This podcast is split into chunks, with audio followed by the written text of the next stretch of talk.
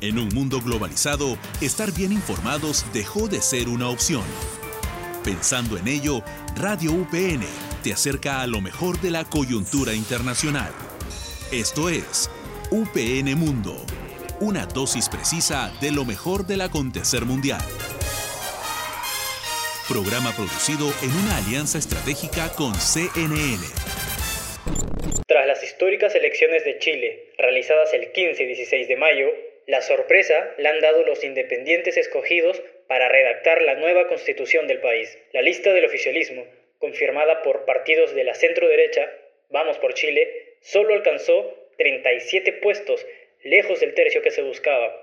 La lista del apruebo, con partidos de la centro-izquierda, y la lista Pruebo Dignidad, de partidos izquierdistas, lograron 25 y 28 representantes respectivamente, lo que significa, en general, una debacle para los partidos tradicionales de Chile y demuestra el rechazo de la ciudadanía. Un 40% de los votos válidos fueron para candidatos independientes que no formaban parte de ningún partido político y que se juntaron en listas como la Lista del Pueblo y el Pacto Nueva Constitución, grupos conformados después de las manifestaciones del 2009, que exigieron la formulación de esta próxima nueva constitución. Estos resultados han dado que hablar a nivel internacional y son demostración de los cambios que se viven en Chile y que también tienen relación con lo que sucede en los múltiples países de la región. Bienvenidos a otro programa más de UPN Mundo, programa que se emite en marco del convenio de la Universidad Privada de Norte y CNN. Les saluda como siempre Gabriela Luyo y me acompaña José Ramírez. José, ¿cómo te va? Feliz de estar nuevamente en otro programa de UPN Mundo. El día de hoy tendremos de tema el cambio de constitución de Chile y en la sección Una vuelta en la historia tenemos herencia de un régimen militar de Pinochet, mi estimada Gabriela. Y eso no es todo, José. Para profundizar más en el tema tenemos como invitado desde Chile a Gabriel Díaz, quien es periodista del medio chileno El Global. Así que los invitamos a seguir acompañándonos en el programa. Pero antes de ello, ¿con qué vamos, José? Antes de ello, tenemos un avance de noticias. Presentamos los titulares. Tras años de estallido social, Chile reescribirá su Carta Magna bajo una convención constituyente conformada por 155 representantes. Los independientes dieron la sorpresa en las elecciones de los representantes al obtener casi el tercio de puestos para redactar esta nueva constitución. Por primera vez en el mundo se redactará una constitución con la participación activa e igualitaria de las mujeres, informó el Servicio Electoral CERVEL tras los resultados de las elecciones en Chile. Empezamos ya el programa, estamos enlazados con el periodista chileno Gabriel Díaz, con todo lo visto en las noticias y la información ya brindada. ¿Podrías darnos un breve panorama de este hito en Chile, el lograr acerca de la redacción de una nueva constitución? Bueno, sí, eh, vivimos el pasado 15 y 16 de mayo elecciones inéditas en Chile. Es un episodio que debe quedar sí o sí en los libros de historia a futuro, es, es algo que que debe eh, ser estudiado, repasado, analizado de aquí en adelante por nuestros estudiantes jóvenes, por los académicos, por, por, por los cientistas sociales, por la comunidad, por, por todo el mundo. Eh, eh, es algo que en Chile tiene suma relevancia porque por primera vez se, se manifiesta la soberanía popular. Bueno, a, a partir del, del 18 de, de octubre del año pasado, cuando eh, los estudiantes secundarios, una vez más en este país, eh, se movilizaron, alzaron la voz en las calles, se hicieron notar con, con, con una movilización social de, de, mucho peso, a partir de, de, una gota que rebalsó el vaso, que fue eh, el alza en los precios del, del metro. A partir de esto, bueno, la ciudadanía se, se manifestó de inmediatamente eh, molestia, eh, molesta, porque el transporte público en Chile es uno de los más caros de Latinoamérica. Y para una familia promedio con el sueldo mínimo eh, que existe, hacer los viajes para, para, ir a trabajar, para ir a estudiar con, esa alza fue una gota que rebalsó el vaso. Fue, fue mucho cansancio para la ciudadanía, fue que hubo descontento transversal como nunca antes había manifestado en contra del poder establecido. Y ese día, el 18 de octubre, bueno, los estudiantes, tomando un poco la molestia de, toda la ciudadanía, los torniquetes del metro y evadieron de forma masiva. Entonces, a partir de eso se empieza a agudizar todo un movimiento social que ahora, bueno, con, la, pandemia, eh, con el inicio de la pandemia, comenzó a, a, comenzaron a agudizarse aún, aún más muchas brechas sociales, al, contrario de lo que se pensaba.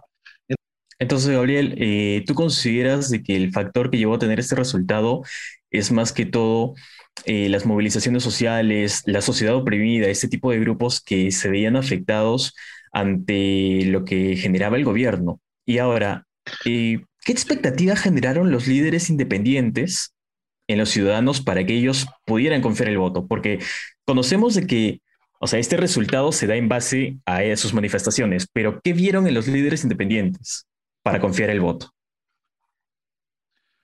Bueno, básicamente la, suma y la resta eh, más inmediata es eh, que los independientes no pertenecen a, partidos, a, los partidos políticos tradicionales. Eh, distinción que también tiene, tiene, tiene matices importantes porque eh, viendo las papeletas, por ejemplo, de, quienes se postulaban a concejales o alcaldes u otros cargos de otros cargos políticos, en, en esta ocasión se votó para alcaldes, para concejales, para gobernadores, además de votar por ciertas personas que son las que van a, redactar la constitución. Pero en esta ocasión eh, se dio que muchas personas también eh, asociadas a partidos políticos tuvieron candidaturas llamadas independientes. Te lo comento solamente porque eh, es un elemento eh, de argucia política, eh, de, lo, de los cuales los partidos políticos se aprovechan para, para intentar parecer independientes. es una técnica muy básica, pero bueno, se, se, utiliza, al parecer todo vale, al igual que el acarreo el acarreo político o, el proselitismo se vio también nuevamente, son prácticas que han estado, eh, al parecer, presentes en, la historia política de la humanidad también. Eh, pero sí, pasa mucho, como tú decías, que eh, los independientes llegan con una expectativa muy grande a estas elecciones. Si bien es cierto, Gabriel, el modelo económico que ha contado hoy por hoy Chile ha sido tomado como referencia en distintos países latinoamericanos, como es el nuestro Perú. Eh, debido supuestamente a la estabilidad que generaba. ¿Qué tanto cambiaría este modelo con esta nueva constitución y cómo lo percibe la ciudadanía y los inversionistas? Bueno, eh, es un tema interesante. En el cotidiano, en la conversación cotidiana, en, el día después de las elecciones, de, ya se empezó, se empezaron a percibir ciertos temores por parte de quienes, especialmente de quienes desconfían de la izquierda, de los partidos políticos de la izquierda, del Partido Comunista en este caso, Frente Amplio, de todos quienes representan una alternativa al status quo, al, modelo claro que supuestamente por mucho tiempo le dio, le dio estabilidad al país supuestamente porque eh, si bien eh, las cifras eh, en términos macroeconómicos siempre fueron objeto por parte de las autoridades para jactarse, para, decir de lo bien que está todo, la sensación de, el malestar social se viene palpando hace mucho tiempo y, quienes eh, utilizan el transporte público, quienes habitualmente van al banco eh, a, hacer diversos trámites, la ciudadanía que, mayormente ocupa el, el, espacio público tanto para trabajar como, eh, como para otras actividades, viene sintiendo esos golpes hace mucho, hace mucho tiempo. Chile es un país que si bien en términos económicos se jacta de estabilidad, es un país que, como dice Mauricio Lazarato, vive en base el mecanismo de la deuda. Es muy difícil encontrar a alguien en este país, dentro de la mayoría de, las personas, que, pueda sobrevivir sin, sin endeudarse. Hay, bastante desconfianza a, lo nuevo en ese sentido. Y las huellas de, las viejas huellas de la dictadura se hacen notar también ahí. Las viejas diferencias, eh, las viejas polarizaciones. Eh, es algo que me parece que, eh, que va a ser muy interesante observar durante estos próximos meses, mientras se, se, conforman los grupos constituyentes y se empieza a redactar la constitución. Vamos a ver qué tan preparada está la ciudadanía para poder enfrentar esto, a ver si en, el colectivo en el que hemos aprendido algo y, no nos dejamos enseguecer por, por las viejas polarizaciones políticas que tanto mal hicieron en el pasado. Esperemos que esas mismas polarizaciones que se están notando con otros matices, por supuesto, porque se viven otros tiempos y y la actualidad política también le, da otro, le da otro tono también a, los hechos, a, cómo los percibe la ciudadanía también. Va a ser un buen desafío ver cómo, cómo se comporta la ciudadanía, cómo, cómo se comporta la gente, cómo, cómo se llevan a cabo los movimientos sociales. Em, eh, comentar, ¿no? Este, el cambio de la constitución va a cambiar mucho las posibilidades y el mismo futuro de, de muchos chilenos. Y es innegable que Chile es distinto al resto de países latinoamericanos. El desarrollo es palpable, la educación se da en la mayoría de niveles, infraestructura es superior a la de la mayoría de sus vecinos y pues sus finanzas habían permanecido estables a lo largo de muchos años. Con este cambio de constitución eh, se va a esperar lo mejor en base a lo que decidan eh, poder redactar en la nueva constitución de Chile. Atendiendo un poco a lo que me comentabas eh, en, relación bueno, a, cómo va a percibir esto el mundo inversor, el, resto de los países, eh, que son los habituales eh, socios comerciales de Chile, que han sido socios comerciales de, una lógica eh, bajo una lógica neoliberal, como, como ya mucho se ha dicho, y como la ciudadanía ya se ha acostumbrado inclusive a instalar como concepto. Eso me parece muy positivo porque ya no son cosas vedadas, son cosas que se comienzan a hablar y son cosas que se comienzan eh, eh, a respetar en el sentido de que no, se no son cosas a las que ya se les deba temer hablar y conversar o transparentar. En ese sentido, bueno, la señal fue eh, más objetiva e inmediata fue el alza del dólar al, al día o los dos días después de las elecciones. Esos cambios siempre de alguna manera muestran, son la punta del iceberg de, de una serie de complejidades que tienen que ver justamente eh, cómo se ve de afuera, especialmente de parte de, de, las, de, las, organizaciones económicas o, financieras internacionales o de los otros países socios comerciales de Chile en este caso. Y, y una de las cosas que, ha estado más fuerte instalada eh, y una de las cosas que se prevé pueda, pueda ser parte de, lo que va a ser redactado como aspecto nuevo, va a ser justamente el aspecto de la salud, eh, la, eh, la, educación y por sobre todas las cosas los recursos naturales. ¿Crees que uno de los puntos que se podría tocar serían temas como la igualdad de salario, que han sido temas que históricamente han quedado pendientes?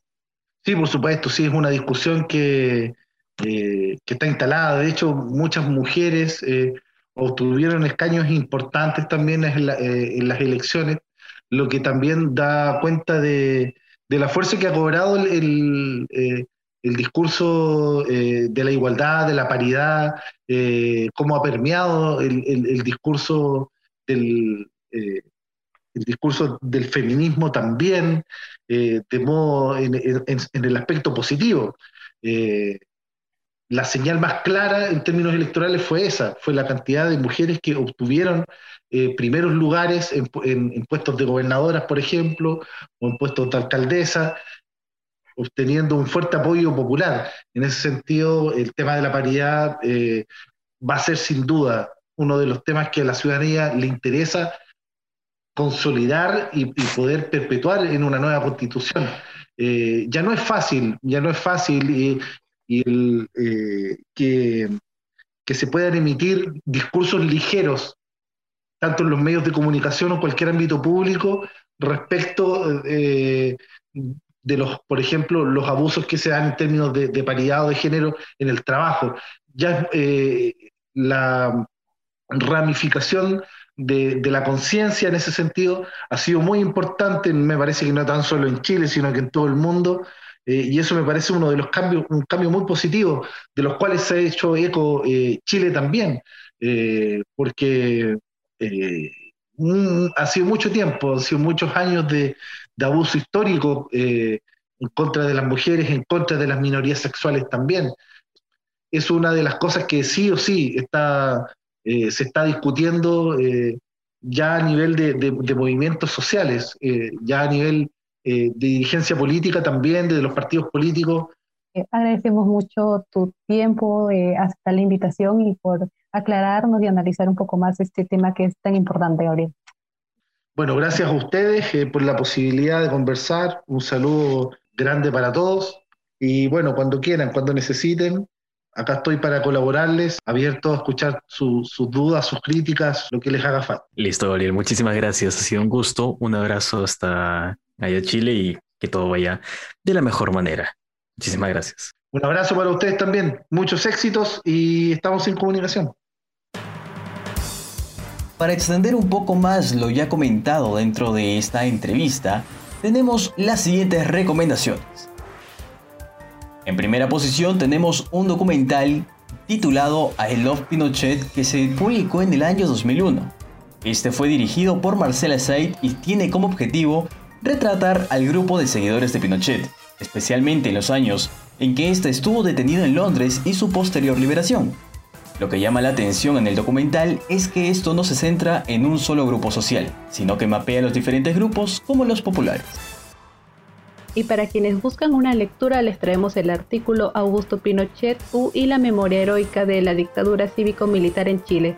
Este artículo analiza algunas dimensiones simbólicas del fenómeno pinochetista en la postdictadura, a partir de un análisis de las representaciones y prácticas sociales vinculadas a la figura de Pinochet, que han posibilitado que algunos sectores de la sociedad chilena construyan y legitimen una memoria heroica de la dictadura presentamos la sección Una vuelta en la historia, con el tema Herencia de un régimen militar de Pinochet. Herencia de un régimen militar. Herencia de un régimen militar en Chile. El 11 de septiembre de 1973, Augusto José Ramón Pinochet Ugarte, comandante jefe del ejército chileno, realizó un golpe de Estado en su país ante esta situación, nos dicen los registros históricos oficiales, el presidente Salvador Allende decidió suicidarse. Luego de este bombardeo en la moneda, se crea la Junta Militar de Gobierno dirigida por Pinochet, quien tiempo después fue nombrado jefe supremo de la nación en junio de 1974 y presidente de la República el 17 de diciembre de ese mismo año. Dicho régimen estuvo caracterizado por el quebrantamiento del sistema democrático, la disolución del Congreso Nacional, restricción de los derechos civiles y políticos, violación de los derechos humanos y conflictos limítrofes con Argentina. También durante este periodo fue dictada y aprobada a través de un plebiscito la Constitución chilena de 1980, la cual permitió a Pinochet quedarse en el poder ocho años más asumiendo la presidencia por segunda vez en 1981. Mediante un plebiscito democrático, los chilenos le dieron un rotundo no al gobernante, ya visto por la democracia mundial como un dictador. En 1989 se reforma nuevamente la constitución chilena para instaurar la gobernabilidad democrática y se realizan nuevas elecciones presidenciales. En diciembre de ese mismo año, Pinochet le cedió el cargo a la presidencia a Patricio Aylwin, el candidato electo, pero igual existió una tensión entre las Fuerzas Armadas y el gobierno, ya que siguió siendo comandante en jefe del ejército, tal y como dictaba su constitución. El polémico líder del país sureño fallece el 10 de diciembre de 2006, recibiendo honores como comandante jefe del ejército, más no como expresidente de la República. Esto ha sido todo por hoy. Ya no queda tiempo para más. Agradecemos la presencia de nuestro invitado internacional, el periodista Gabriel Díaz, del medio chileno El Global. Y recuerden que este programa se desarrolla en marco de convenio entre la Universidad Privada del Norte y CNN. Soy Gabriela Luyo y estuve acompañada de José Ramírez. Esto fue UPN Mundo. Esto fue UPN Mundo, una dosis precisa de lo mejor del acontecer mundial.